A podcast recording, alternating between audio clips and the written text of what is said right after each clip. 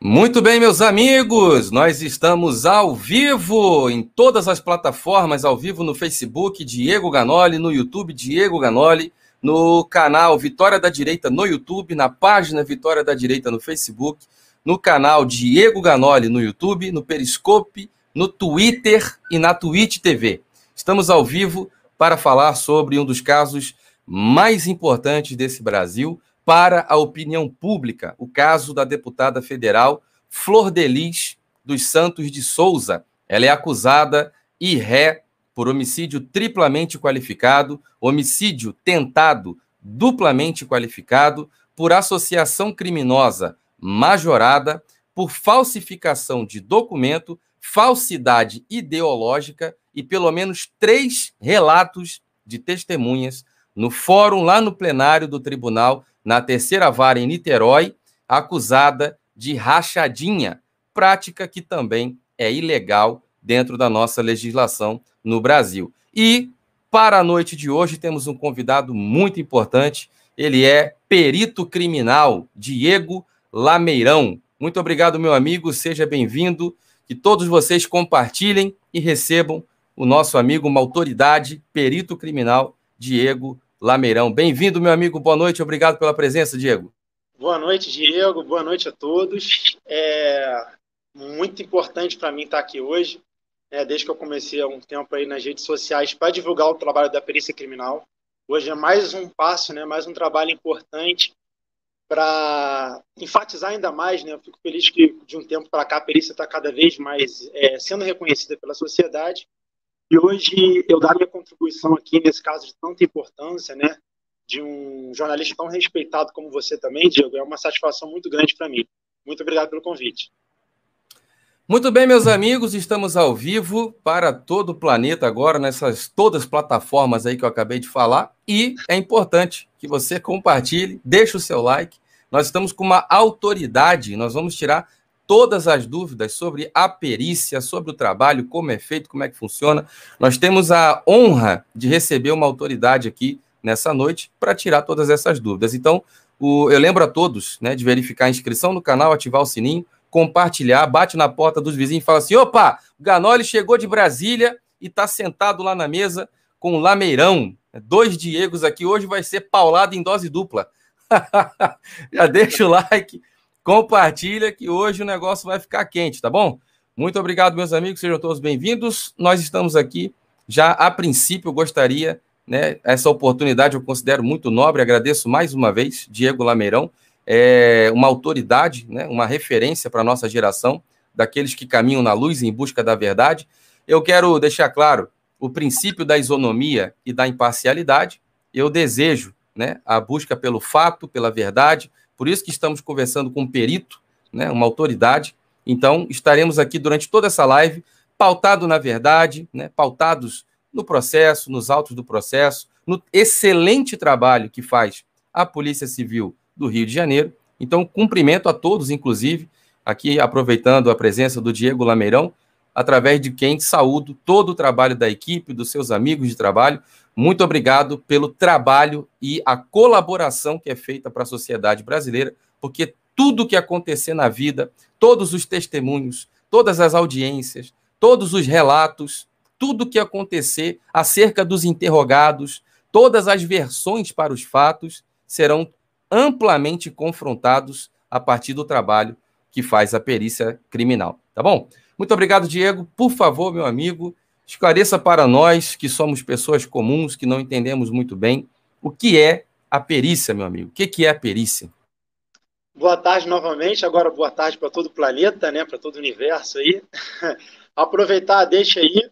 Pessoal, você for bater na casa do seu vizinho, o pessoal se inscrever no canal do Diego Ganoli, pede para se inscrever no canal também do Perito Lameirão, tá? No YouTube, Perito Lameirão, no Instagram, todas as redes sociais, TikTok, tudo Perito Lameirão, tá?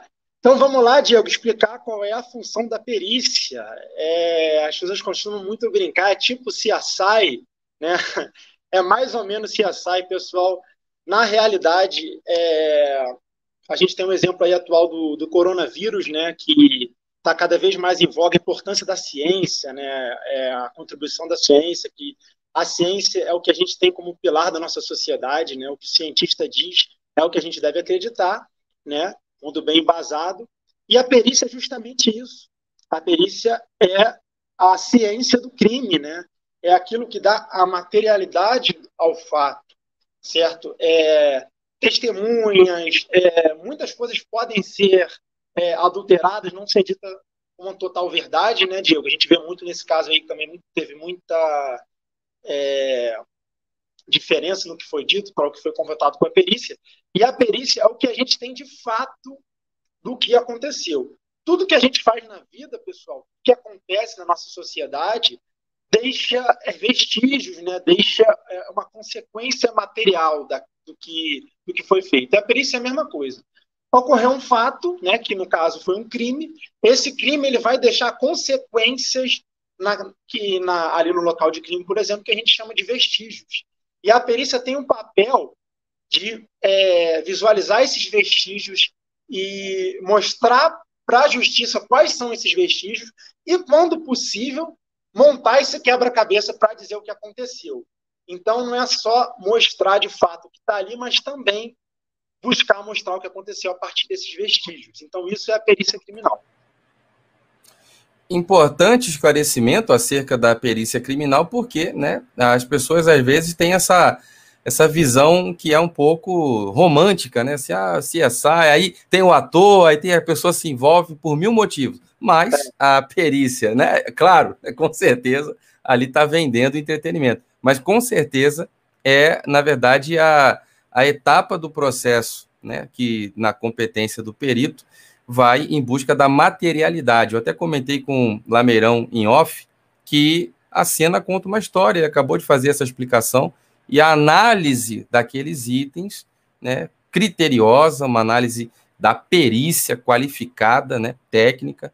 Eu fui um dos poucos canais que falou sobre a parte da perícia, até porque a juíza mencionou o tipo de análise que foi feito, depois a gente vai entrar nesse caso, mas obrigado pelo esclarecimento. E eu ia perguntar aqui na sequência qual que era o papel do perito Lameirão nessa etapa das investigações, porque tiveram três, né? Você teve participação na, no episódio lá específico.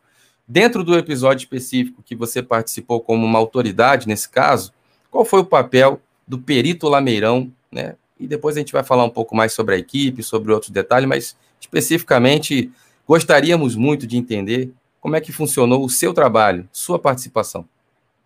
Vamos lá, Diego. É, você quer que eu já faça o detalhamento de todas as etapas da perícia ou você quer que eu foque na minha participação? Porque eu posso explicar para a galera aqui como foi a participação de todos os peritos no caso, como foram as etapas da perícia.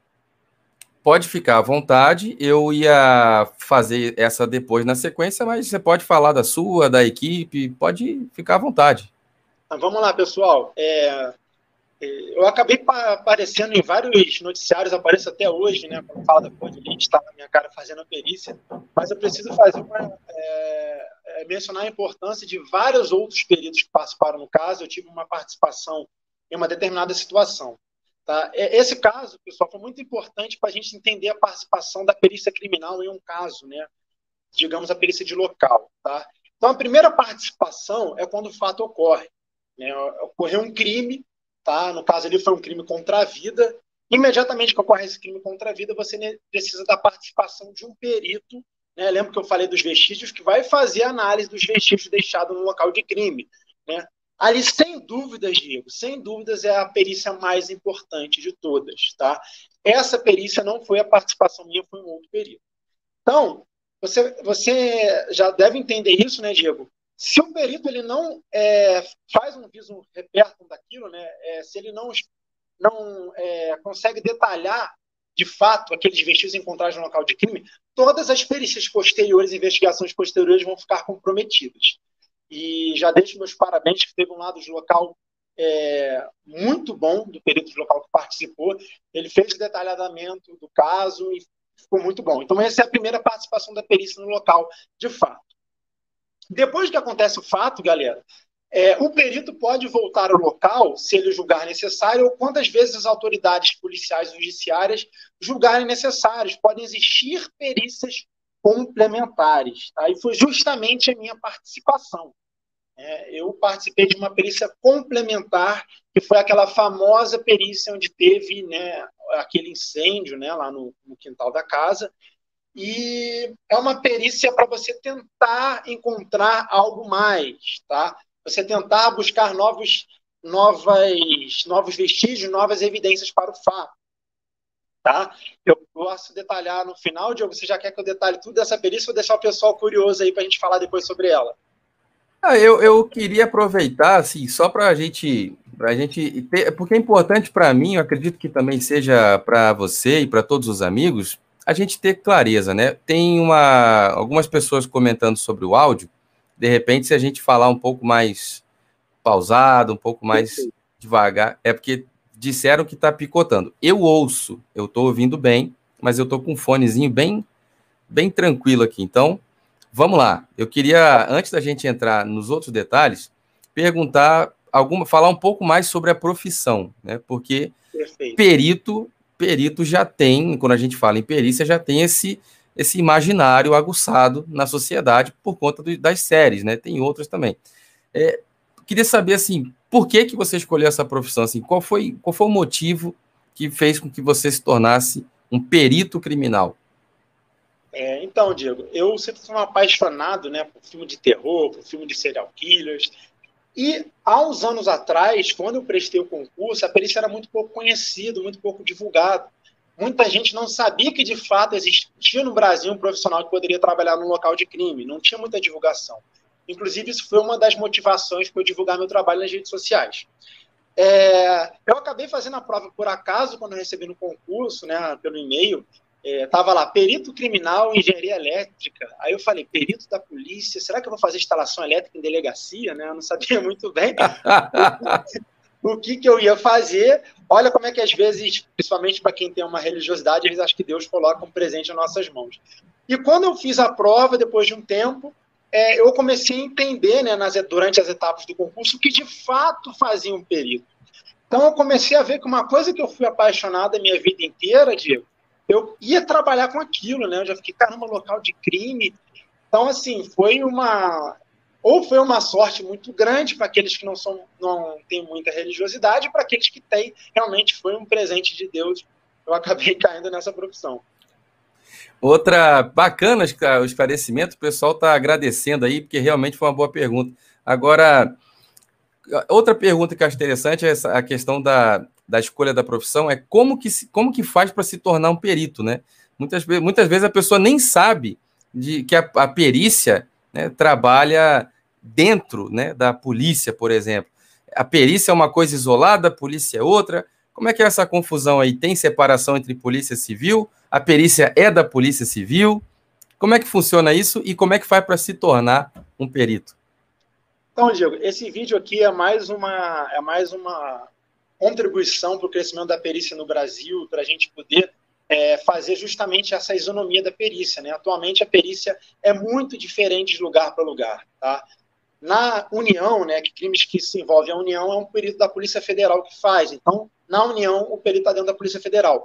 Nos estados, varia muito. Né? No Rio de Janeiro, o perito está dentro da Polícia Civil. Tá? Eu estou aqui no Paraná, aqui no Paraná é a Polícia Científica. Né? Para quem não sabe, galera, estou de férias aqui, mas estou com muito prazer, continuo falando meu trabalho, vocês verem como eu sou apaixonado, tá? Não hesitei em nenhum momento de estar aqui com vocês, beleza?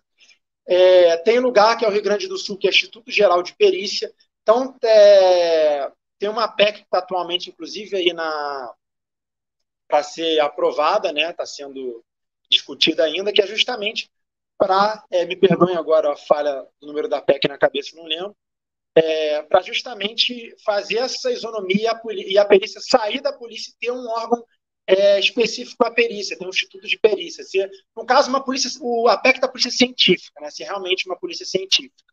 É, já existem lugares que é assim, mas a ideia é padronizar tudo. E para você ser perito, por que, que eu estou falando isso? Para justamente mostrar que o concurso é muito diferente de lugar para lugar.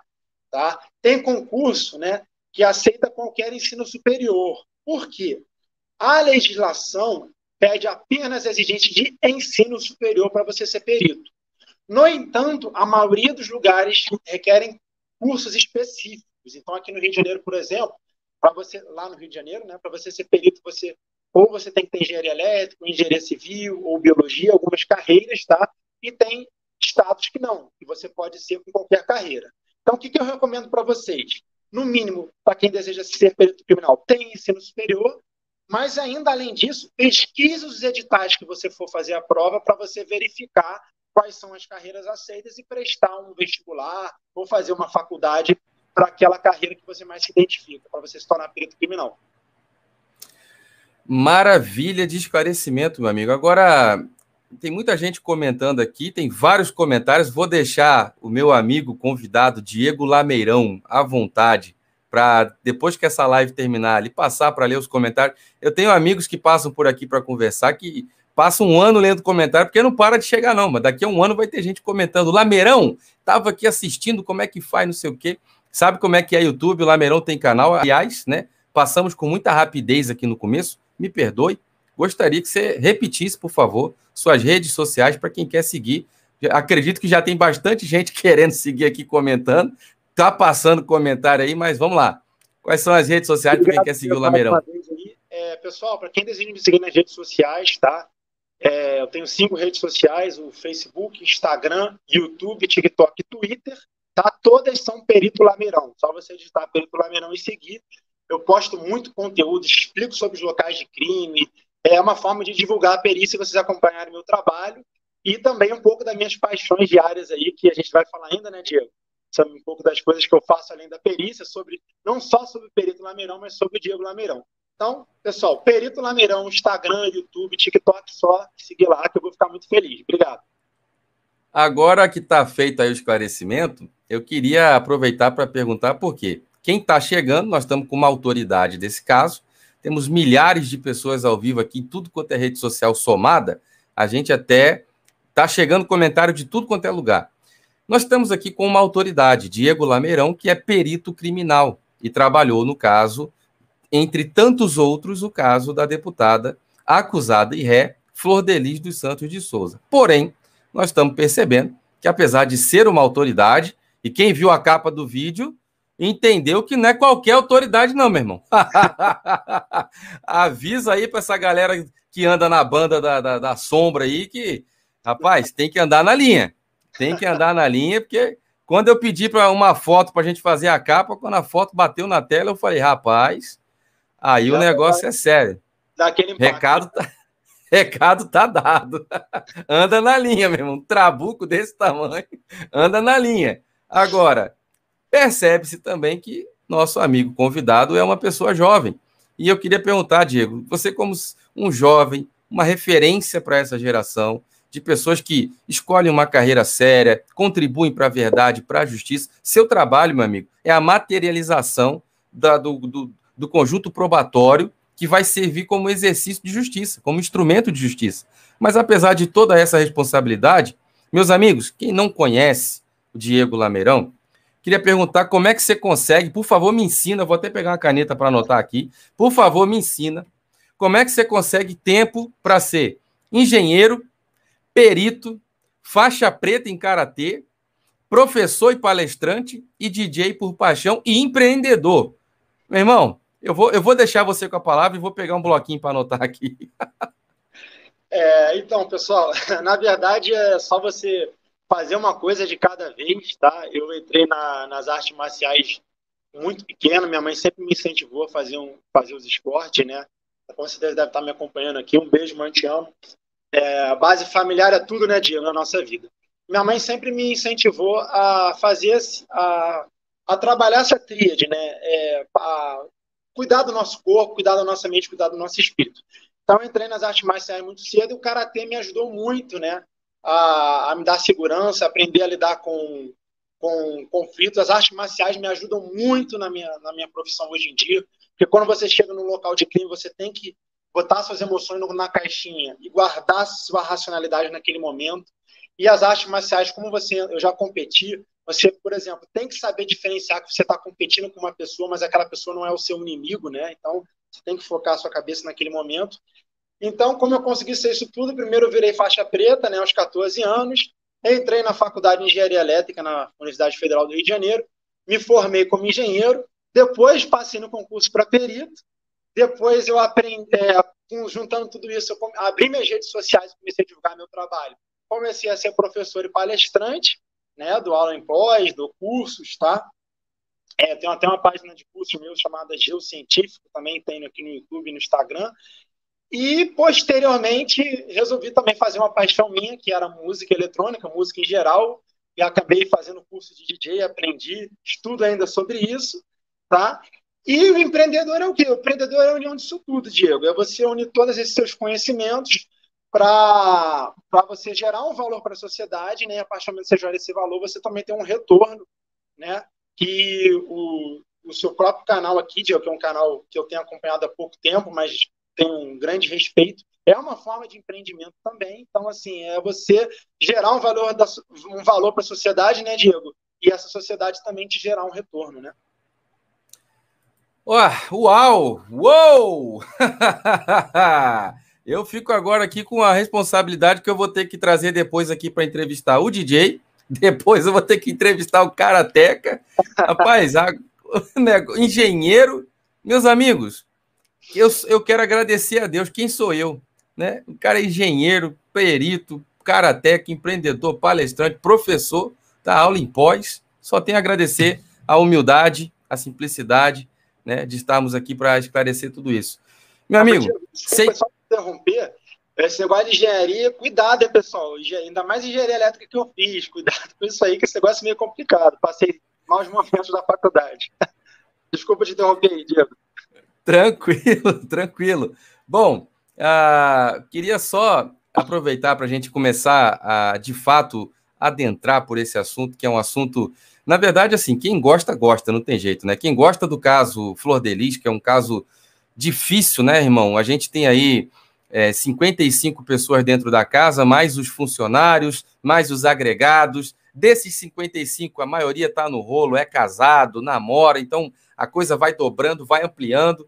Quando chega a, a, a tantas possibilidades, talvez a gente está falando aí de cento e tantas pessoas, duzentas pessoas que fazem parte da história dessa família, dessa igreja, enfim, é muita gente envolvida. Agora, eu sei, nós já falamos aqui, são algumas equipes e algumas etapas da perícia. O nosso convidado, amigo Diego Lameirão, participou de algumas ações, né? A outra equipe que participou de outras, outras, outros profissionais participaram de outros, cada um na sua competência, cada um na sua competência, cada um na sua área, cada um contribuindo e colaborando e juntos todas as equipes, pode me corrigir se eu tiver errado, a soma de todas as equipes vai entregar a conclusão da perícia com trabalho em conjunto. Sei que não foi a sua atuação, mas eu recebi muito comentário quando souberam que você estaria aqui conosco hoje, acerca da questão. Uma das questões foi o carro que não foi periciado. Como eu estou recebendo uma autoridade da perícia, gostaria de a opinião, como profissional, mesmo não tendo atuado nessa ação, por que, que esse carro não foi periciado, meu amigo? Você sabe explicar qual foi o procedimento? Teve falha? O que, que aconteceu? Tá. Pessoal, antes de eu explicar rapidamente sobre o carro, é, vou fazer uma analogia para vocês entenderem, né? Vamos pegar, por exemplo, comparar a Polícia Civil com a Apple. Olha que comparação, né? Para vocês entenderem. A Apple, por exemplo, poucas pessoas na Apple sabem a programação total da Apple. Então, assim, existem indivíduos que programam determinada coisa, mas poucas pessoas, algumas mesmo, a gente conta no dedo, têm o conhecimento geral. Por quê? Para evitar que a informação seja compartilhada com a concorrência e outras empresas, tá? A mesma coisa acontece numa investigação, num caso de repercussão. Existem cérebros por trás, né? E existem pessoas trabalhando ali atuando em determinados casos, tá? A perícia, né, é um desses braços, ao meu ver, mais importante, tá? E eu fui um desses braços trabalhando em determinada situação. Então, às vezes, a gente acaba por não conhecer todo o processo envolvido, né? Porque eu trabalho é, mais ou menos aí por é, às vezes até 10 casos por semana, né? Então, estou sempre é, tendo que fazer lá, sempre trabalhando, então eu não consigo me especializar especificamente num carro, tá? Respondendo a sua pergunta, Diego, é, eu não me recordo agora, porque tem dois anos que eu já fiz essa perícia, mas eu fiz uma perícia num carro, tá? No, no, nessa perícia complementar que eu falei para vocês, para quem está chegando agora, tá? Existe teve a perícia de local e teve a perícia complementar. Eu já vou chegar na terceira etapa daqui a pouco. E essa perícia complementar feita por mim foi periciado sim um veículo, tá bom? É, se eu for falar o nome do veículo agora, é tanta coisa, eu vou posso acabar errando, mas foi periciado um veículo sim na perícia complementar que eu fiz, tá? É, essa perícia complementar é dentro desse caso ou em outro caso? Dentro desse caso, tá? No caso da que a gente está discutindo aqui. Tá? Uou! Eu não sabia dessa, e tô, ao vivo aqui, amigo. Isso aí. Houve, houve, é um furo ao vivo aqui. Houve, eu não sabia. Houve uma perícia em um automóvel, no caso Flor de Lis, que você participou? Sim. Meu Deus, por favor, por favor, como é que foi essa perícia? Como é que funciona uma perícia no automóvel? É, a perícia no automóvel ela foi para verificar, né, por exemplo, se tiver um vestígio biológico ou sangue, tá? Mais uma vez, como tem dois anos que eu fiz, alguns locais teve, é, deixa eu explicar para o pessoal entender. É, quando o sangue é lavado, pessoal, num local de crime, você faz a utilização, por exemplo, do luminol, tá? Que é um reagente que vai reagir com sangue mesmo lavado. Você pode lavar com água e sabão, que ele vai reagir, posteriormente. Tá? Como todos sabem aqui na investigação, ou pelo menos a maioria deve saber, a casa foi lavada em determinado momento, né, a garagem, enfim. E quando eu fui realizar a perícia, eu fiz a utilização desse, dessa grande arma da perícia criminal, que é o luminol, tá? inclusive dentro desse veículo. Tá? Se eu falar qual é o veículo, mas é um veículo que estava no local, Diego, ou seja, se eu chego no local, pode ser um vizinho que está lá tomando café. Eu vou fazer a perícia com o que eu vejo lá. Entendeu? O perito não pode, ah, não, esse carro é do vizinho, faz Não, vou, vou periciar tudo que eu vejo no local. Tá? E quando eu cheguei no local, tá? Eu tinha veículo lá e foi periciado um veículo, tá certo? Assim como foi periciado a casa inteira e até a gente encontrou uma das partes, se não for a mais importante de todo o processo aí, foi a arma de fogo. Então quer dizer que esse negócio que a gente vê, lá vai eu também aqui, né? Não, tem problema fazer esse comentário. A gente vê no CSI, vê. lá vem o CSI de novo aí. A gente vê no CSI a pessoa jogar o lumi, luminol, que chama? Luminol, isso aí. É, é um reagente aqui, é líquido? Isso aí, pessoal. O luminol é um reagente que ele reage com ferro presente na hemoglobina, tá? Por isso ele pode dar falsos positivos. É por isso que toda perícia que é realizada com luminol, você tem que mandar para o DNA para fazer uma perícia complementar, para realmente verificar se trata de sangue humano e além. Tá? A gente não tem banco de dados de DNA no Brasil, como a gente tem de pressão papilar. Tá? Então a gente precisa ter alguma coisa para confrontar com esse DNA para você verificar se o DNA é de alguém. Entendeu, Diego? Não sei se eu fui claro aqui nesse momento. Sim, e quer dizer que não adianta para quem está em casa aí com a cabeça vazia, que é a oficina do cão, quem está pensando em fazer besteira aí, não adianta lavar não que pega, né? Pega. Cuidado. Meu amigo, que explicação maravilhosa. Eu, eu vi comentários aqui falando que só agora as pessoas estão tendo acesso à verdade, agora estou sabendo a verdade, muita omissão para o povo sem saber. O povo não está sabendo de nada. Eu estou satisfeito demais por hoje. Obrigado pela sua presença, porque estamos levando, amigo, estamos levando. É, o canal aqui fala, já passou de 140, sei lá, 100 e não sei quantos países. É muito registro de pessoas que assistem. Brasileiros, né? Amigos queridos, estão em vários países do mundo. Um abraço a qualquer brasileiro que esteja em outro país. Já passaram vários aqui falando, Espanha, não sei de onde aqui. Tudo agora aqui ao vivo muito importante o que está acontecendo aqui hoje, meus amigos. O Superchat está aberto para quem quiser mandar pergunta, tá bom? A gente vai estar tá aqui esclarecendo agora ponto a ponto.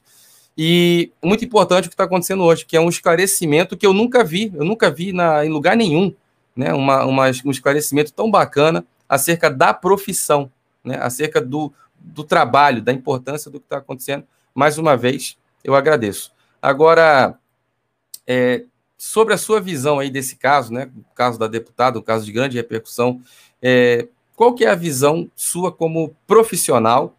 Né? A gente, como você falou, né? Chega uma hora da, dentro da profissão, principalmente, que qualquer tipo de emoção fica de fora. O karatê lhe ajudou a ter essa disciplina. Qual que é a visão do perito Lameirão sobre esse caso dentro daquilo que você participou, teve acesso? Qual é a visão do perito Lameirão sobre o caso da deputada Flor de Lis?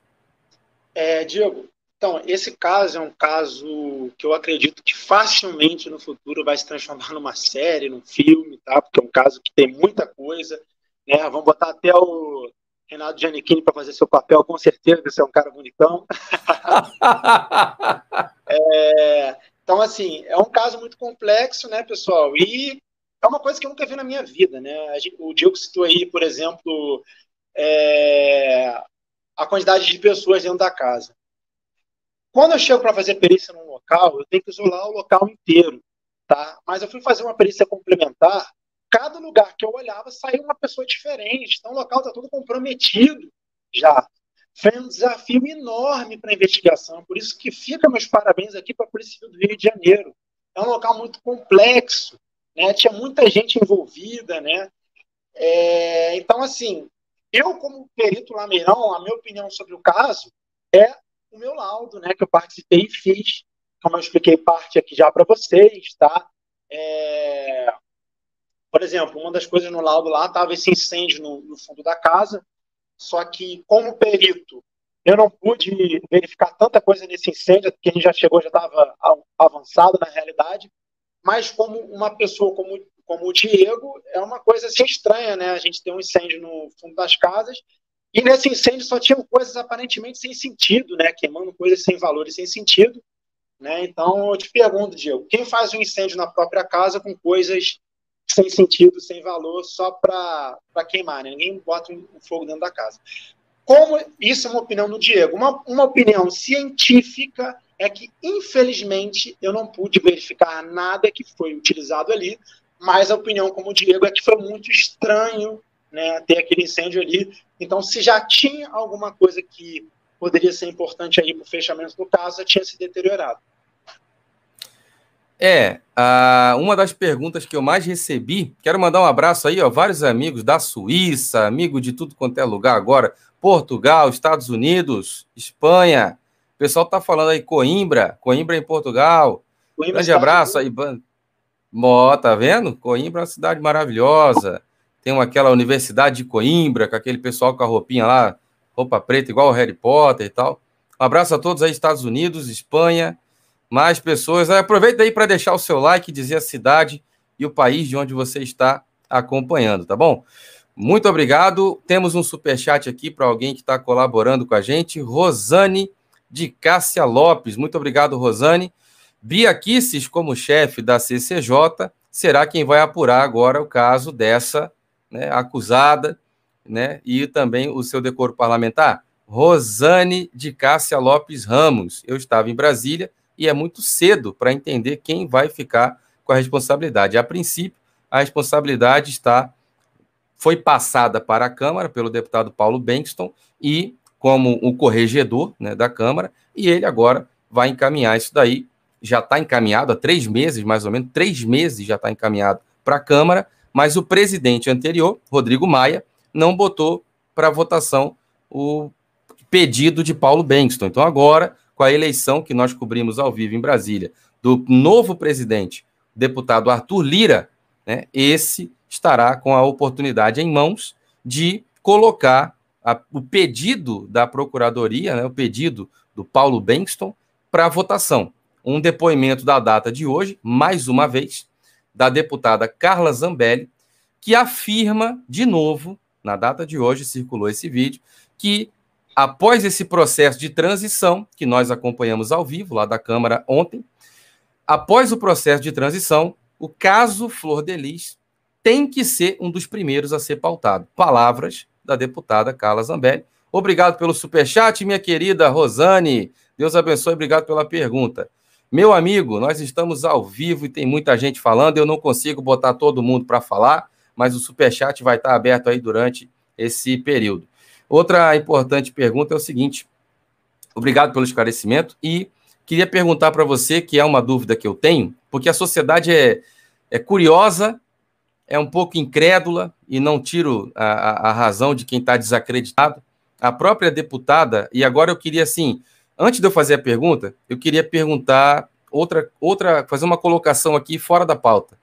A deputada disse que estão falando contra ela inverdades, que, confrontada sobre a polícia e o trabalho da polícia, ela diz que existe né, provas que são plantadas, ela já falou com essas palavras, provas plantadas. Ela não falou exatamente o que fizeram com ela, mas disse que existem provas plantadas, existe.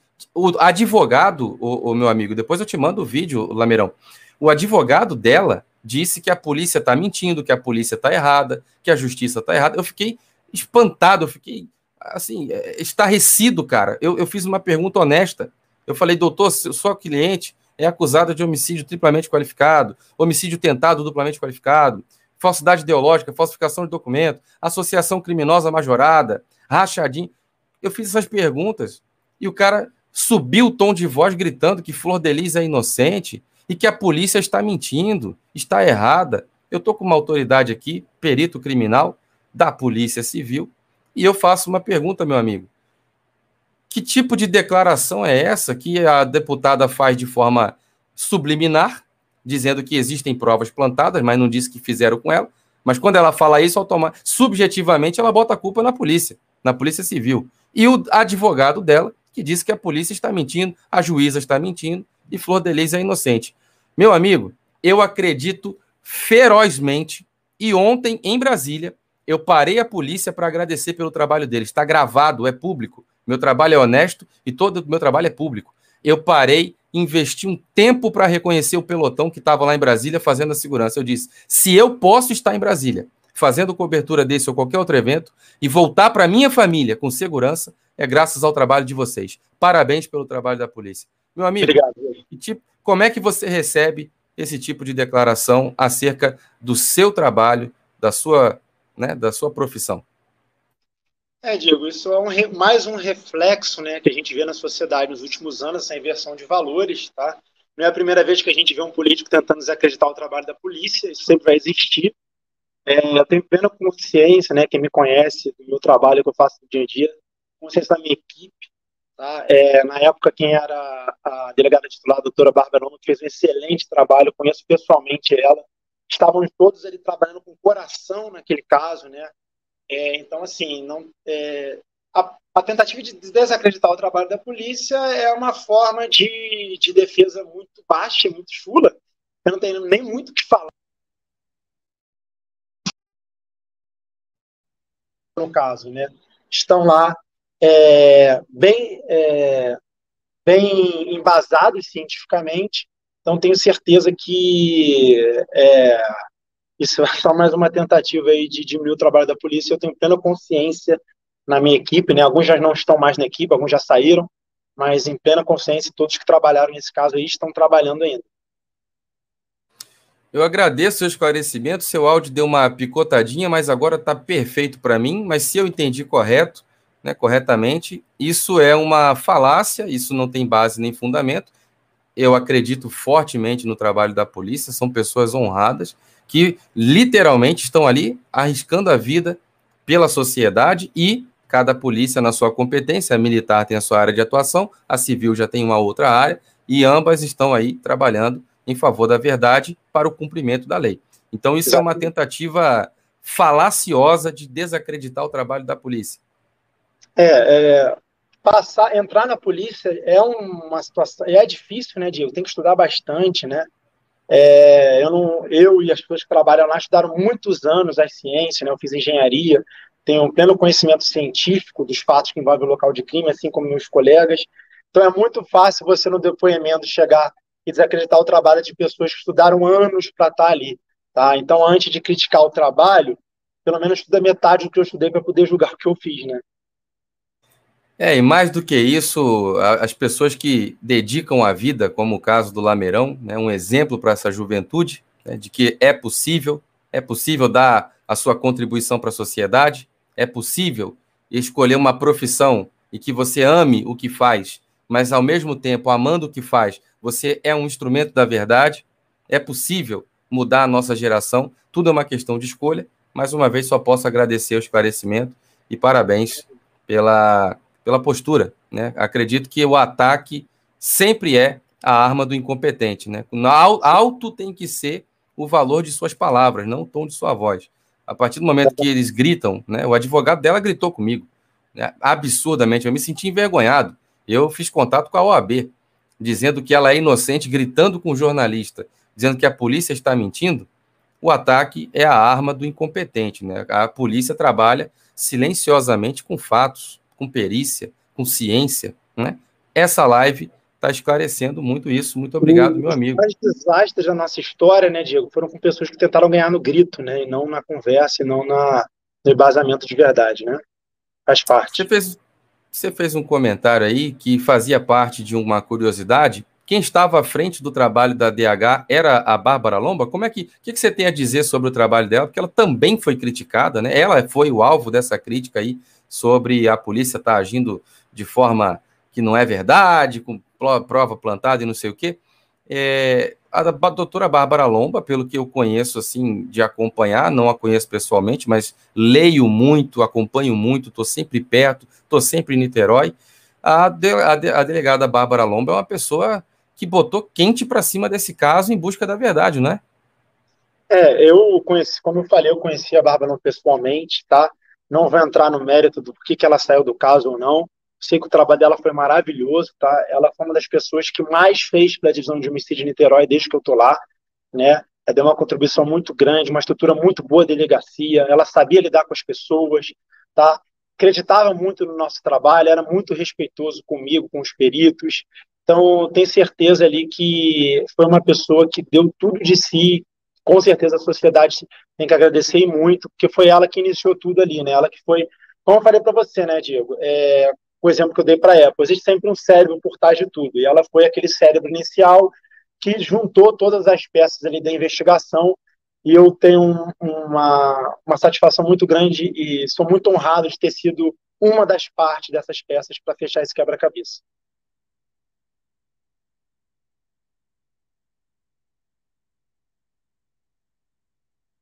Parou? Som aqui, eu acho. Oi, oi, oi. Voltou? Ah, voltou, voltou, voltou. que, que susto, meu amigo, que susto. É. Eu fui convidado. Eu estou recebendo aqui o Diego Lameirão com muita honra, com muita alegria, mas eu fui convidado hoje para uma entrevista onde eu era o convidado. E assim, também era um canal bacana pra caramba, o Giro de Notícias do canal jornalista Alberto Silva, um dos maiores do Brasil, o cara tem um milhão e não sei quantos lá, é muito amigo, muito querido, muito profissional. E a gente teve complicações de áudio lá. Quando você falou que parou, falei, meu coração saiu e voltou. Falei, meu Deus do céu. Mas deu para ouvir Logo... que eu falei, né? Conseguiu ouvir Deu? Tudo. Ah, então perfeito. Perfeitamente. Eu ouço bem. Ah, só para a gente ter uma noção, né? A gente está falando aqui sobre perícia. E quando você chega no local, eu, é, é, eu ia fazer uma pergunta sobre a, delegada, quase que passou batido. Como é que funciona, meu amigo? Uma, uma, como é que é escalada a equipe de peritos? Porque justamente por, por a, a, acusação tão grave, eu achei tão baixo, tão horroroso, uma acusação contra a honra do trabalho da polícia. Só para esclarecer, é, é, possível que tenha algo pessoal na escala? É, como é que é feito? É um sorteio? Como é que se escala uma equipe de peritos para atuar num caso como esse? Vamos lá, pessoal. Eu expliquei para vocês a primeira e a segunda etapa, né? A primeira perícia de local. Então, é um, é, quem vai no, no, local do fato é o perito que está de plantão. Tá? Isso aí é feito escala anteriormente, então é uma questão assim de sorte ou azar, né? O perito cair naquele dia ali do local. É, o a segundo fato, que é uma perícia posterior que eu fiz, eu, tam, eu era o perito de plantão no dia. Se fosse outro perito, seria outro perito. Tá? Calhou no dia que aconteceu aquele incêndio lá no quintal, estava eu como perito.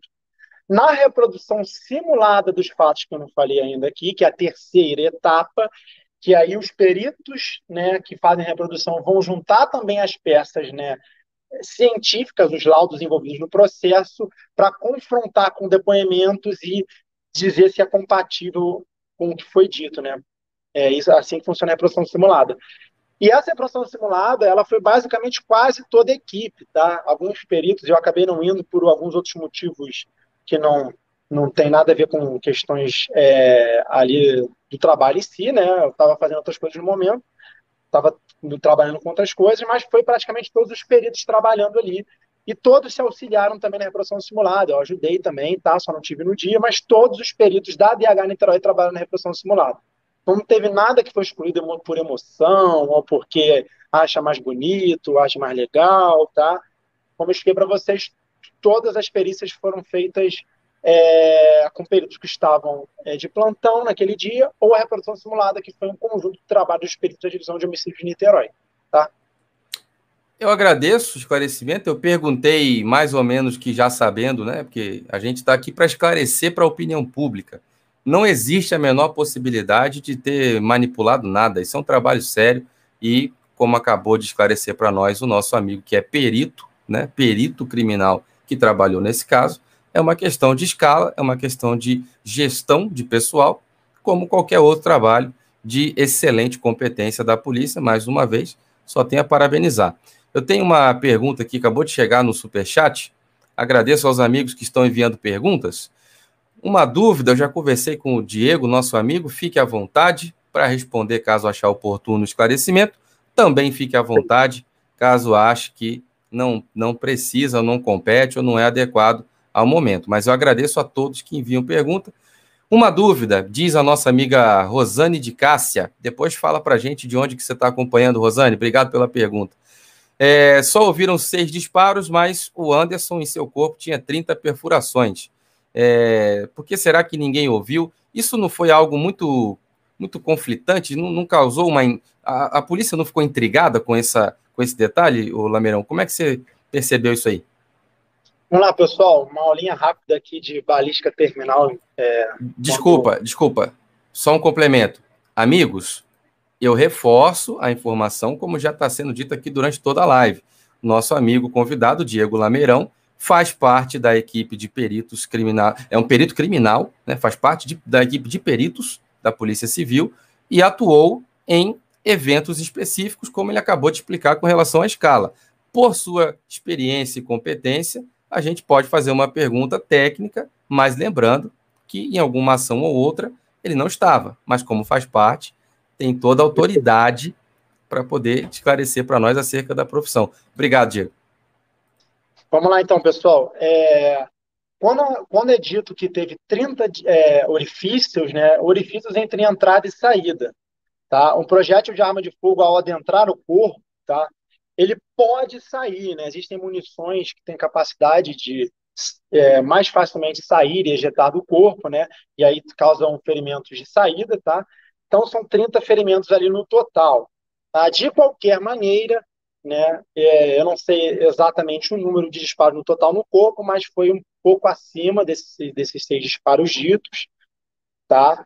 Então, assim, é, por exemplo, se você diz que ouviu cinco, seis disparos, foram oito, nove, né, fica aceitável, né? Mas você diz que teve seis, aí começou, no total tinham 14, 15, ou tinham 30 no total entre entrada e saída, começa a ficar um pouco é, complicado. Como eu disse, Diego, eu estou dando uma minha explicação aqui como perito lameirão, né, que teve entrada e saída, mas como o Diego, a gente tem um certo senso crítico, mas não é uma coisa que eu possa chegar e afirmar né, que a pessoa estava mentindo.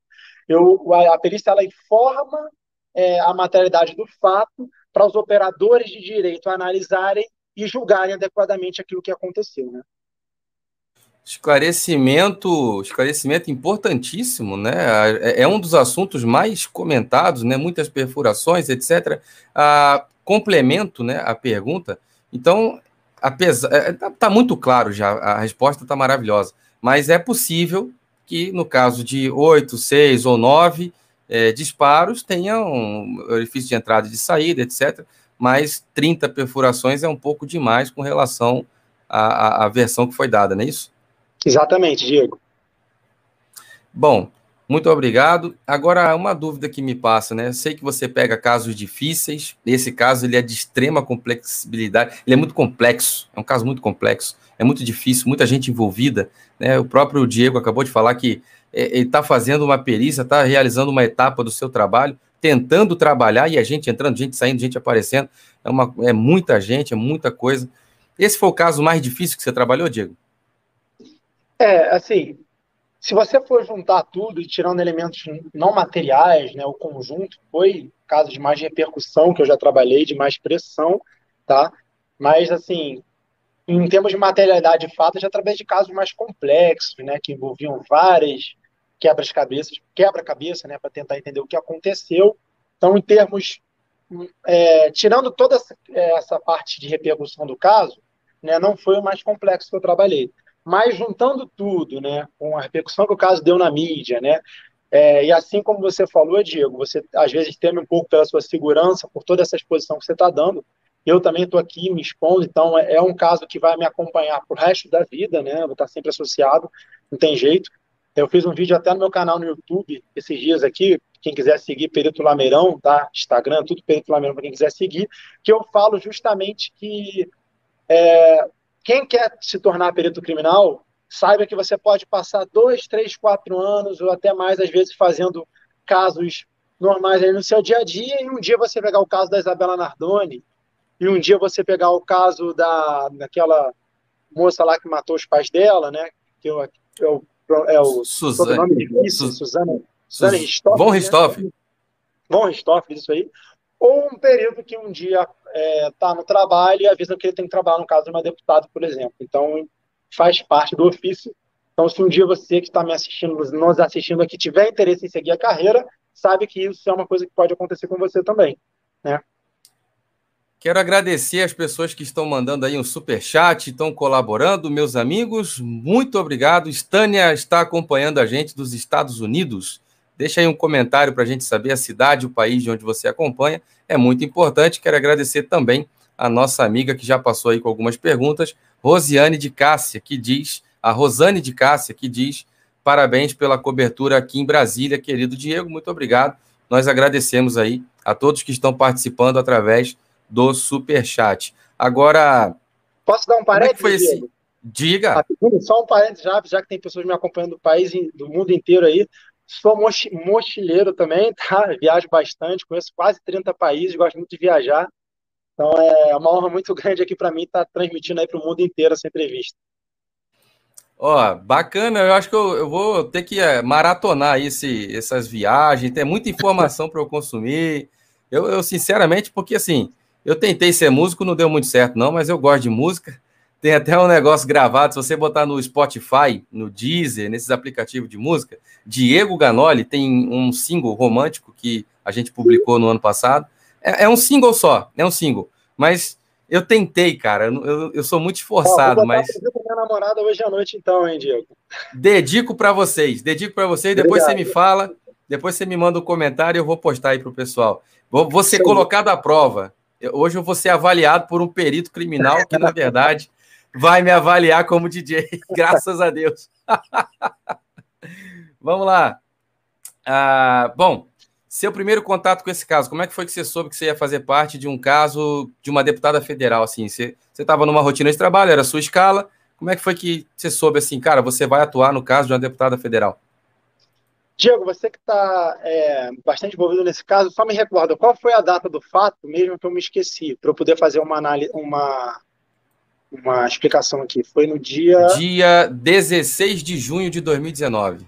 Isso aí, vamos lá. O caso foi 16 de junho de 2019, tá? No dia 18 de junho de 2019, eu estava no meu último plantão antes das férias, depois eu entrei de férias. Então, assim, já cheguei no plantão tranquilo, relaxado, empolgado, entrar de férias, né? E aí chega aquela avalanche, né? Vamos sair Flodilha de casa pegando fogo, não sei o quê, e já a equipe toda junto. Então, meu primeiro contato foi assim, quase um, um banho de água fria na, na, na, na, no rosto, né? Vamos embora, vamos sair. Então, foi como eu expliquei para vocês anteriormente, foi muito por acaso. E aí, é, como tinha sido recente, Diego, eu não tinha muita informação ainda no caso, né? Às vezes você está na folga, você não quer ficar muito sabendo de trabalho, né? Você fica querendo é, fazer outras coisas, é, todo mundo tem o direito ao descanso. Então, no dia do fato que aconteceu, que eu comecei a ser chamado, eu comecei a entender a dimensão de tudo. Tá? Então, eu tive muito pouco tempo para assimilar é, esse caso. Eu lembro até o dia que eu estava saindo lá da casa para fazer a perícia, eu quase fiquei cego de tanto flash na cara, né? Me senti aquele, me senti lá na calçada da fama em Hollywood, tá, tá, aquele negócio lá. Então foi, foi mais ou menos isso aí. É, realmente a, o assédio da, da imprensa, e aqui, aqui acho que é importante a gente tocar nesse ponto, porque é, 16, né, 16 de junho de 2019 teve a repercussão da imprensa local, quando amanhã, isso aconteceu de madrugada, por volta de 3 a 4 horas da manhã, a execução do Anderson na garagem da vítima, e no outro dia, natural, a imprensa repercutiu, A imprensa nacional tratou um pouco, porém houve um hiato, né, cara? Houve um silêncio depois do primeiro mês de, de repercussão. Houve um silêncio. Eu lembro que eu fiquei aqui com mais uma voz ou duas aí trazendo a repercussão do caso, mês a mês, ponto a ponto, questionamento por questionamento, que o meu trabalho é investigativo, é um jornalismo investigativo. Então, durante um ano, um ano e tanto, a imprensa grande, a, a tradicional, não retratou. Aliás, a imprensa, a, a, grande mídia somos nós, né? Nós estamos aí botando o desespero para cima desse povo maluco aí que ficava vendendo notícia enganada, aí, notícia mentirosa. Agora o povo está com poder na mão. A gente encontrou o caminho da verdade. Graças ao trabalho de profissionais como Diego Lameirão e a Polícia Civil e todos os peritos do Brasil. Aliás, eu recebi muito contato aí. Eu recebi contato de um amigo querido, rapaz, do Nordeste, que é perito da Marinha do Brasil. Olha só, a gente. Olha que conexão bacana, né? A gente está recebendo um convidado especial, que é um perito criminal, e outros peritos, aliás, a, a sua participação também foi uma dica de uma pessoa que é uma perita. Então, assim, olha que conexão bacana, acho que você não sabia. Acho que você não sabia. sabia. Não, sabia não.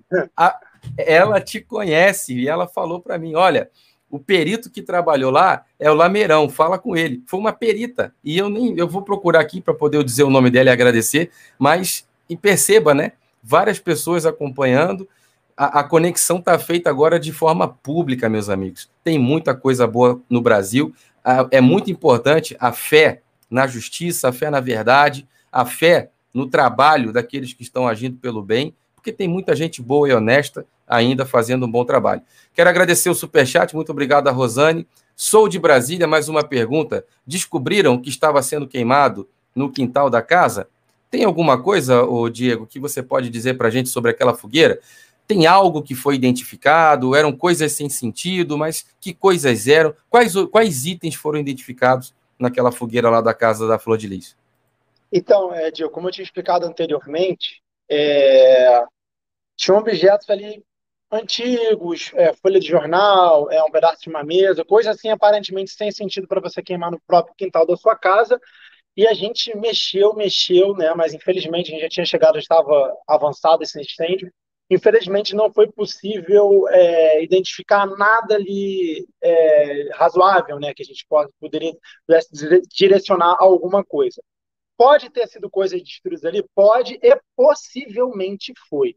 Mas, infelizmente, né, pelo tempo de a gente chegar, de tudo ser informado lá, não conseguimos encontrar nada de realmente relevante, né? Mas eu fiz questão de mostrar que do que foi queimado ali, né? é aquilo que eu falei para você, Diego. A gente dá elementos e mostra para os operadores de direito é, julgarem o fato de forma adequada, né?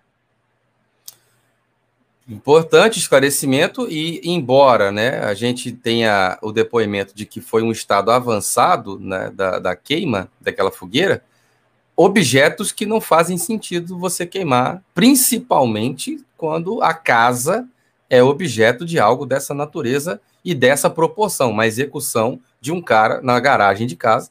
E, ao saber que a polícia vai lá fazer uma perícia, tinha uma fogueira que sendo feita nos fundos da casa. Né? Em qualquer circunstância, né? podia ter só capim queimado ali. Já é um negócio muito contraditório que não tem explicação plausível né, para qualquer pessoa que tenha senso crítico né, na, na sua vida, já é inaceitável, né, inadmissível uma pessoa que vai ter uma perícia na sua casa fazer uma fogueira nos fundos, queimando objetos, né? Tem um pedaço de madeira, um pedaço de jornal. Agora. Inclusive, é, parte da vegetação lá que fazia de decoração da casa era, né? Lá do muro, né? Enfim.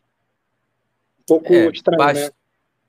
bastante né? contraditório, muito esquisito.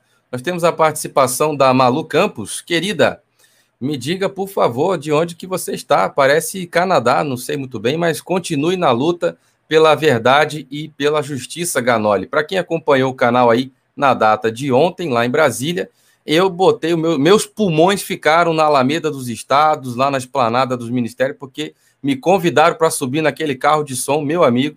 O que eu berrei nos ouvidos daquele povo lá, que o Brasil não será mais conhecido como país da impunidade e da corrupção, porque tem uma geração que se levanta em busca de justiça. Meus amigos, quase que a voz ficou em Brasília. Fiquei duas horas procurando minha voz lá naquele gramado que eu tinha perdido.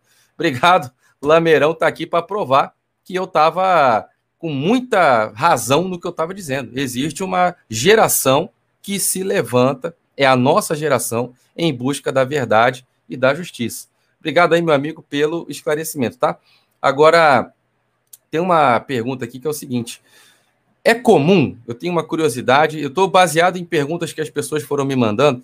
É comum né, a, a perícia encontrar cenas manipuladas, porque em depoimento lá em Niterói, que eu acompanho lá, fazendo a cobertura, várias pessoas falaram que, supostamente, né, de acordo com os depoimentos, um neto da deputada lavou o quintal para lavar, tinha uma poça infinita lá de sangue, o neto lavou.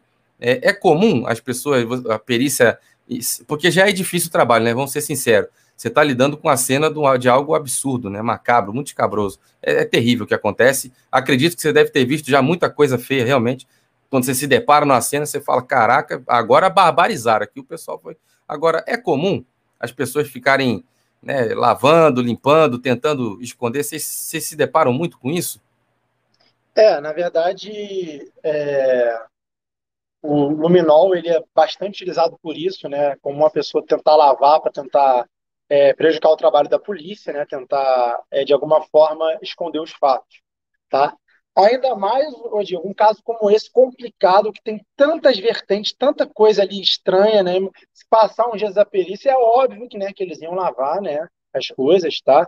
É, tudo que foi dado como, como positivo, né? No luminol está explícito lá no laudo de de, de, desse local que eu fiz, né? Tinham realmente regiões lavadas, inclusive no, no chão, tá? Inclusive é, até roupas pessoais, coisas pessoais, lençol é, na parte de trás lá da, da casa, né? Onde ficava a parte da lavanderia, tinha coisa lá também, né? Que foram lavadas. Então, assim, é, isso, como eu falei para vocês, o perito Lameirão ele está ali para mostrar, né? Os elementos onde estão e a justiça para tentar interpretar o porquê disso tudo, né? Por que, alguém ia querer lavar, né? E, e maquiar alguma coisa, né? Muito importante, né? Sempre o esclarecimento. A pergunta sobre a fogueira era da jornalista Hildark Almeida, que enviou para a gente uma pergunta sobre o, se era possível identificar o que estava sendo queimado na fogueira. Obrigado a jornalista Hildark Almeida. Agora, sobre o resultado da perícia, é, qual, qual foi a conclusão? Assim, o que, que, que ficou definido? Porque, desculpa, só voltando numa pergunta anterior, teve um carro que não foi possível periciar depois que uma equipe voltou, que parece que não tinha um mandado. Né? Foi isso mesmo que aconteceu? É, não, não me recordo no momento, né? Como eu falei, são muitas informações. Não me, não me recordo se no momento alguém chegou a me informar que não poderia periciar tal veículo. Não me recordo disso. Apenas, né, que quando eu chego no local de fato e me deparo com o carro, eu vou fazer um exame completo, eu preciso examinar o carro também. Tá? Então, foi examinado um carro lá, tá? E não estou é, lembrando agora se eu tive um impedimento de realizar uma perícia em algum veículo. Eu acredito que não, tá? senão eu lembraria. Mas é, que foi periciado o carro, como eu disse para você, foi periciado um veículo. Maravilha, maravilha. Ah, bom, o, só mais uma conclusão aqui é o seguinte: é, para o esclarecimento né, da verdade, que eu acho que isso é uma questão, é, é o, o, cerne dessa entrevista, desse bate-papo, é muito importante, né? Para o estabelecimento da verdade sobre fatos, sobre os fatos, qual a conclusão que você destaca assim como uma autoridade do caso? Você fala, a nossa perícia procurou em tal lugar, fez isso, abolhou a fogueira, olhou o carro. Qual foi a conclusão dessa etapa que você participou? Assim, houve uma conclusão, algo que pudesse ter sido levado para que as autoridades pudessem trabalhar em cima disso? Teve algum, algum achado no seu trabalho lá, junto com a sua equipe, que foi apresentado? A grande, acho que a grande vitória, né, da polícia, da perícia e a sociedade naquele dia, né, foi a arma de fogo encontrada do fato, né, e nessa arma de fogo tinha, é, isso está explicitado no laudo, tinha um pelo pubiano, né?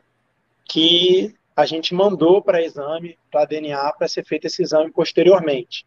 Tá? Então, essa acho que foi a grande vitória naquele dia. Depois a gente procurar bastante ali, a gente conseguiu encontrar isso aí, que era foi comprovado depois ser arma do crime, né? E na verdade esse esse laudo é, foi com, foi a conclusão da, da perícia através da, da arma que era pelo teste de DNA indicava que era do Flávio, que era o filho mais velho, que depois assumiu ser autor de disparo, é isso mesmo? Isso aí, que foi a minha contribuição, é, acho que mais forte nesse caso aí, que foi esse pelo Pubione que eu encontrei na arma de fogo.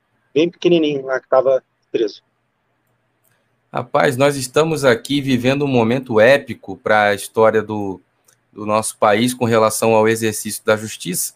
Quero agradecer aqui a Belinha, que mandou um super sticker, Belinha, muito querida, e a todos os amigos que estão participando através do super chat, tá bom? Muito obrigado aí pela participação de vocês. Eu estou extremamente honrado e impressionado de ouvir relatos do perito criminal que trabalhou nesse caso, encontrou a maior prova de colaboração para esse caso, que foi um pelo na arma.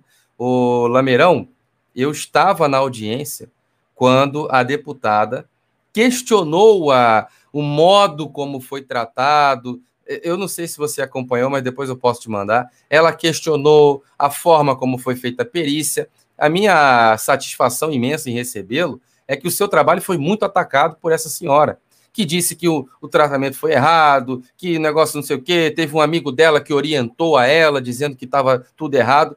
Está tão certo que a justiça usa como, como prova, como laudo, né, como resultado. Eu agradeço por esse esclarecimento e agora a, ela questionou. E a juíza deu uma resposta que ninguém falou e só passou por aqui. Só aqui tratou.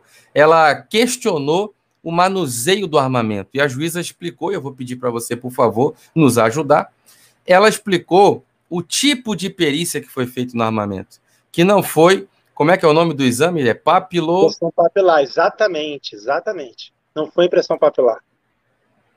Não foi impressão papilar. A gente abordou esse detalhe aqui com muita certeza, com muita segurança.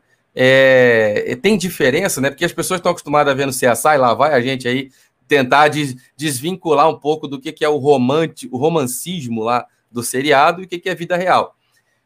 Já aconteceu vários casos, a pessoa espera, né? Uma vez a, minha casa foi assaltada, ela foi quebrada, invadida, entraram um monte de coisa, e Eita. teve gente que lamento profundamente, cara, lamento profundamente. Até por isso eu tenho. O Lameirão, desculpa o parêntese aqui, uma coisa pessoal, só ia comentar um detalhe sobre o exame papilar. É, invadiram minha casa, quebraram, quebraram tudo, quebraram o portão. Depois desse caso, depois que você começou a trabalhar nesse caso, um pouco antes, mas a, o nosso trabalho aqui é sempre nessa linha, né? Sempre em busca da verdade e taca-lhe pau. E eu morava numa casa de frente para a rua, aquelas casas que são casas comuns, que a pessoa vai lá, tem uma casa e uma rua. Quebraram um portão, que eu tinha ido para a igreja com a minha família, graças a Deus eu não estava em casa, porque eu tinha um neném pequeno, né? Você com um pai de família, a pessoa invade sua casa, meu amigo. Vai sair um só que vai sair vivo ali, não sei quem é. Graças a Deus eu não estava lá na hora estava fora com a minha esposa e nosso neném pequeno, mas quebraram o portão, quebraram a porta, arrombaram tudo, quebraram tudo, entraram, levaram o meu computador, levaram coisas que eu usava para trabalhar, e aí já faz algum tempo que isso aconteceu, foi um pouco antes, mas desde então eu passei a morar aqui no, no reduto de segurança máxima com 300 câmeras, duas portarias, e o povo tá de, de zóio aqui com. Né? Não vacila, não, que o negócio aqui tá quente, viu? Agora, é, eu, eu, lamento, cara, que essas coisas aconteçam, né? Porque quando aconteceu isso comigo, né, de invadirem nossa casa, e o pior, Lameirão, até agora eu não sei se foi alguém né, bandido, amando de alguém. Quando você sabe quem é que está fazendo alguma coisa contra, você se defende. Eu até hoje não sei. Eu tenho, olha, eu tenho muitos amigos advogados. Eu sou filho de militar. Eu tenho muitos amigos de polícia, de tudo quanto é espécie. Te falei que eu né? Falei em off, não posso nem repetir aqui o que eu falei, mas no Rio de Janeiro eu só ando com amigos que são também da polícia. Eu, eu não ando sozinho para lugar nenhum, tenho muito amigo policial, tanto da Polícia Civil como da Polícia Militar. Meu, eu sou filho de militar da Marinha do Brasil, então eu tenho muitos amigos nas Forças Armadas, tenho muito amigo advogado, com toda a estrutura de contato agindo dentro do procedimento legal. O que, que é? Um boletim de ocorrência e uma busca pela delegacia Meus amigos não fazem nada de favor para mim e eu não aceito.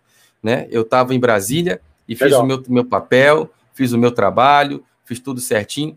Eu tenho muitos amigos, autoridades importantíssimas em Brasília. Momento algum eu usei dessa amizade. Eu telefonei para a Secretaria de Comunicação para fazer a, meu, a minha credencial como jornalista.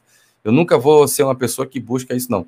Mas o meu amigo foi comigo, né? Ele foi comigo como um comandante e me levou para conhecer o delegado lá, que era amigo dele, e o caso já tinha sido feito um boletim de ocorrência. Agora, para encurtar essa, essa história, porque não ia, não ia nem contar isso tudo, é, uma das pessoas de muito carinho, né, da minha família, ficou preocupada em preservar a cena. Não, cuidado, porque vai acontecer aqui um, um exame atrás da digital. Então, assim, é, por que, que eu estou contando essa história? Porque nem sempre acontece o exame da digital que a gente vê no romance do seriado. A vida real é muito dura. Eu quero dar um abraço a todos os policiais, porque muitas vezes trabalham com sobrecarga, com falta de efetivo, às vezes não dá, é muita ocorrência. A gente vive no Brasil, Lamerão, que cerca de 70% de, de homicídios não tem solução. É uma, é, é, são números alarmantes, é preocupante. Apesar de todo o empenho e trabalho da polícia, a gente tem uma dificuldade muito grande em fazer tudo funcionar nesse país, que é um continente, né, um país continental. Mas não houve exame de, de, de digital e não é sempre que isso acontece, né? E nesse caso também não teve. É, existe um motivo pelo qual não teve exame de digital na, nessa operação, Lameirão? É, é, na verdade, o exame papilar precisa de uma superfície adequada para você ter um número suficiente de pontos para poder confrontar e chegar a uma determinada pessoa. E arma de, não é o caso de uma arma de fogo, por exemplo. Tá? É, não é possível você encontrar uma impressão papilar ali, então não tem, não teve sentido. Esse foi exatamente como a, a juíza esclareceu, né? É mais uma, uma superfície de um vidro, uma porta de um carro, alguma coisa assim já tem, né? Exatamente, exatamente. É, e eu acho um absurdo a deputada ter atacado o trabalho da perícia. É, é, é o que eu volto a, a, falar, né? O ataque descabido, desesperado, tentando né, tirar o crédito do trabalho da polícia, que é uma operação frustrada que ela está tentando, porque a juíza mesmo rebateu, mas rebateu numa atacada de beisebol. Não, não, não. A senhora está questionando aí. A, a, juíza falou: a senhora está questionando o, o, modo que, o, que a polícia operou, não foi exame papilar que foi feito na arma, não. É, ali foi um exame, outro tipo de exame de DNA que encontrou um pelo e tal. Ela deu a sua explicação lá, assim, ela estava muito bem preparada para conduzir. Excelente trabalho da juíza do caso, tá bom? Caminhando aqui um pouquinho mais, muito obrigado aí pelos esclarecimentos, é importante, né? Agora, sei, né? A gente até falou um pouco aqui. É, isso aí é uma, é uma questão que a gente também tem um pouco de dúvida, né? Uhum. Muitas pessoas, muitas pessoas né, envolvidas nessa história, algumas né, foram chegar agora, em dezembro, num depoimento que trouxe algumas duas pessoas ou três a mais para a cena da execução. Né? Uma testemunha depois, lá no tribunal, dizendo que havia um relato, segundo a testemunha, em audiência, declarou para a juíza que Simone, que é filha dela, o André Bigode, que era o marido dessa Simone, que também era um dos filhos adotados. Simone é filha, André Bigode era um filho adotado. Eles são casados e têm filho. Já é uma coisa esquisita. Muita Mas segundo essa testemunha. Né?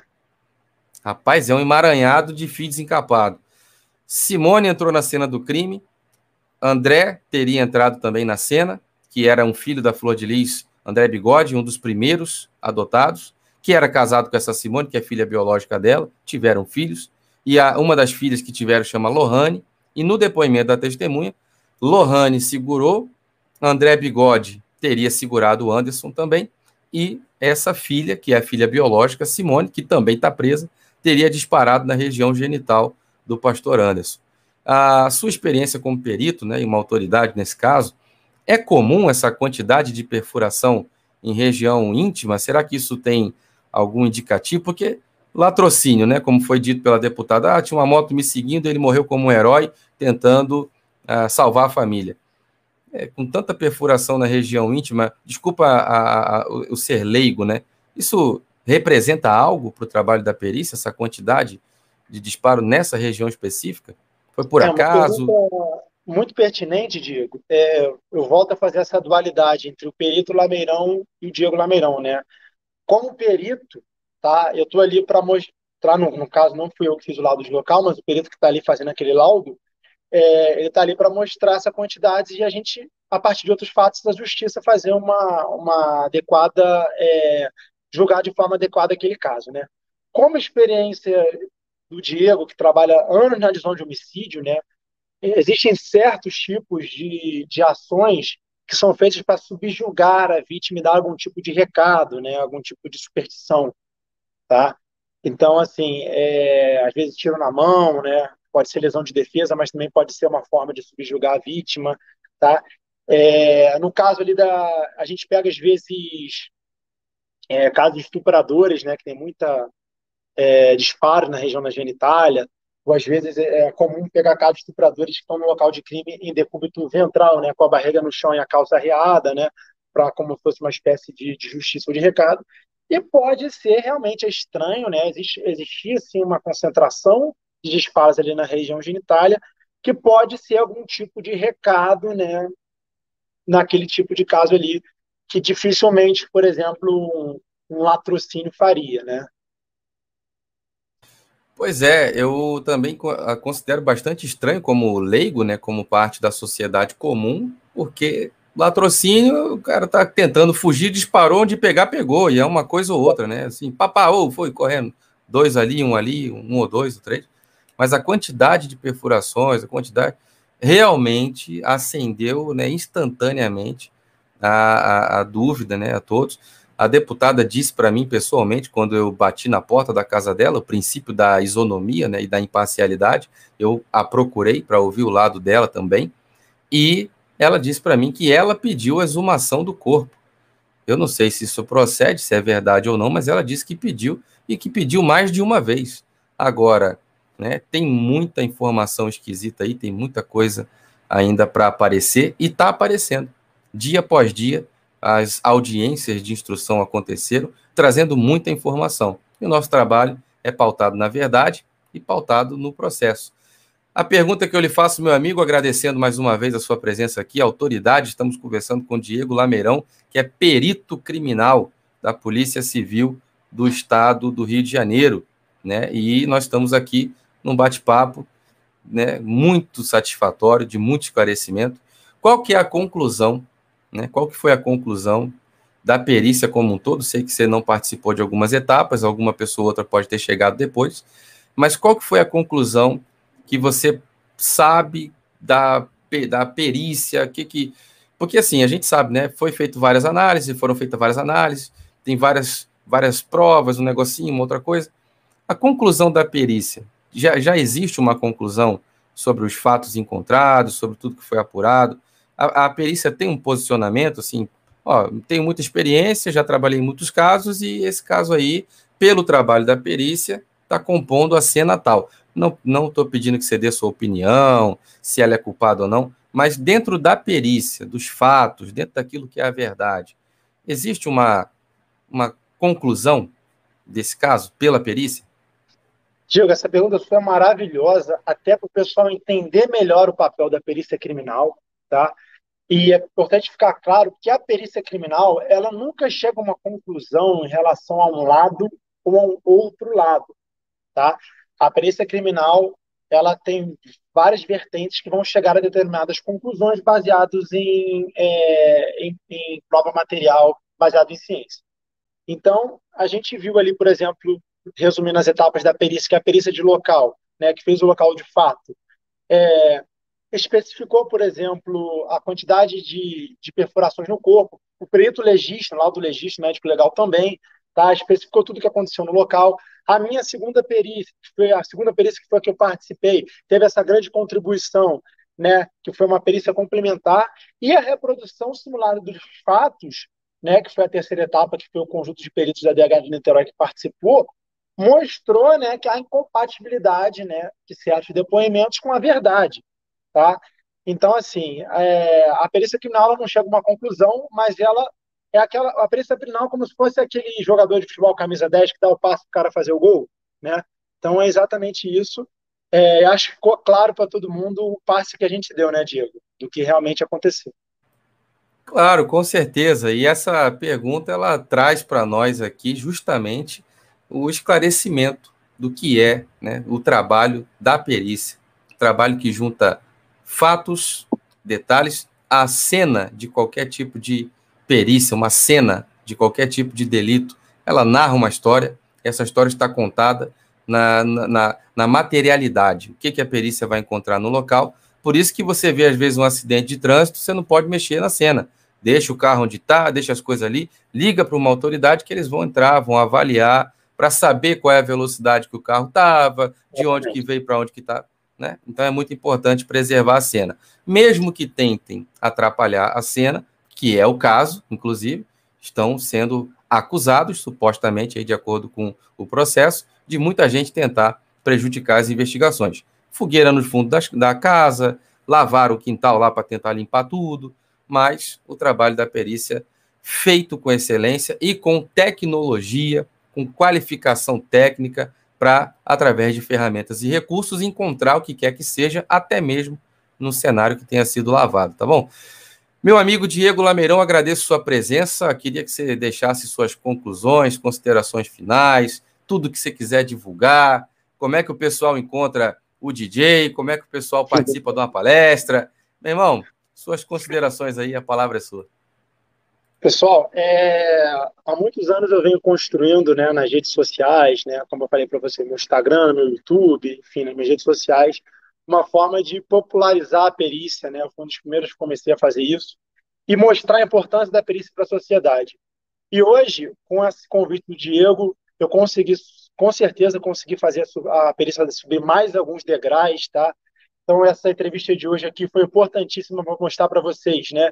O Diego citou a caso aí de homicídio sem solução. Eu tenho certeza que se os recursos fossem é, destinados, a maioria da polícia para a perícia, esse número estaria bem menor, né, de não solucionados, o número de solucionados maior.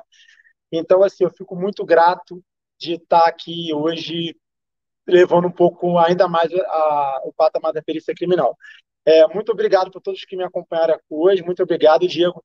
Quem quiser, quiser seguir meu trabalho, né, segue lá no Instagram, Perito Lameirão, YouTube Perito Lameirão, TikTok, Twitter e Facebook também, tá? E eu também tenho duas páginas uma, desculpa, uma página que é uma página mais profissional de, de divulgação de, dos meus cursos em si, que é Zeu Científico, tá?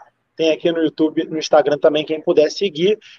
E o trabalho não para, né, Diego? Vamos continuar. Se Deus quiser, vamos fazer outras parcerias aí no futuro.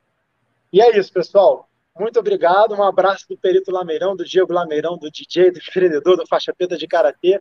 O mais importante, né, para fechar com aquela frase de efeito, é que a humildade é a única base sólida de todas as virtudes. É isso que eu levo para minha vida, a humildade sempre. E estou aqui sempre para somar com, com a sociedade, com as pessoas. Muito obrigado.